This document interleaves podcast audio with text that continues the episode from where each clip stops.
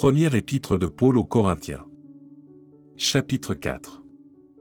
Ainsi, qu'on nous regarde comme des serviteurs de Christ et des dispensateurs des mystères de Dieu.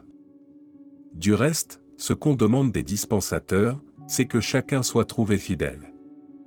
Pour moi, il m'importe fort peu d'être jugé par vous, ou par un tribunal humain. Je ne me juge pas non plus moi-même, car je ne me sens coupable de rien, mais ce n'est pas pour cela que je suis justifié. Celui qui me juge, c'est le Seigneur. C'est pourquoi ne jugez de rien avant le temps, jusqu'à ce que vienne le Seigneur, qui mettra en lumière ce qui est caché dans les ténèbres, et qui manifestera les desseins des cœurs. Alors chacun recevra de Dieu la louange qui lui sera due.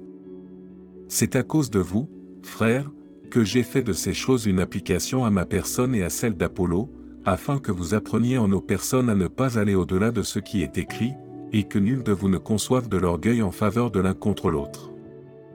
Car qui est-ce qui te distingue? Que as-tu que tu n'aies reçu?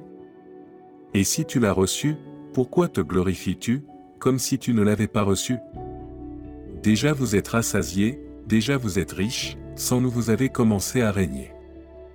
Et puissiez-vous régner en effet, afin que nous aussi nous régnions avec vous. Car Dieu, ce me semble, a fait de nous, apôtres, les derniers des hommes, des condamnés à mort en quelque sorte, puisque nous avons été en spectacle au monde, aux anges et aux hommes. Nous sommes fous à cause de Christ, mais vous, vous êtes sages en Christ, nous sommes faibles, mais vous êtes forts. Vous êtes honorés, et nous sommes méprisés.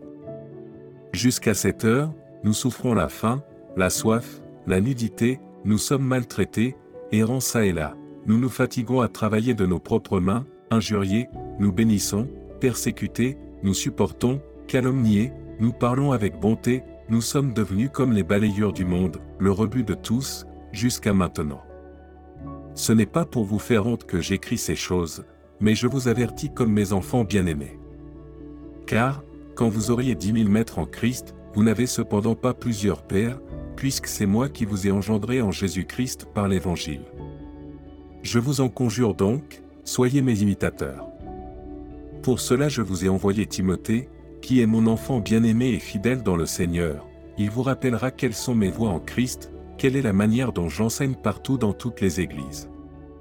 Quelques-uns se sont enflés d'orgueil, comme si je ne devais pas aller chez vous.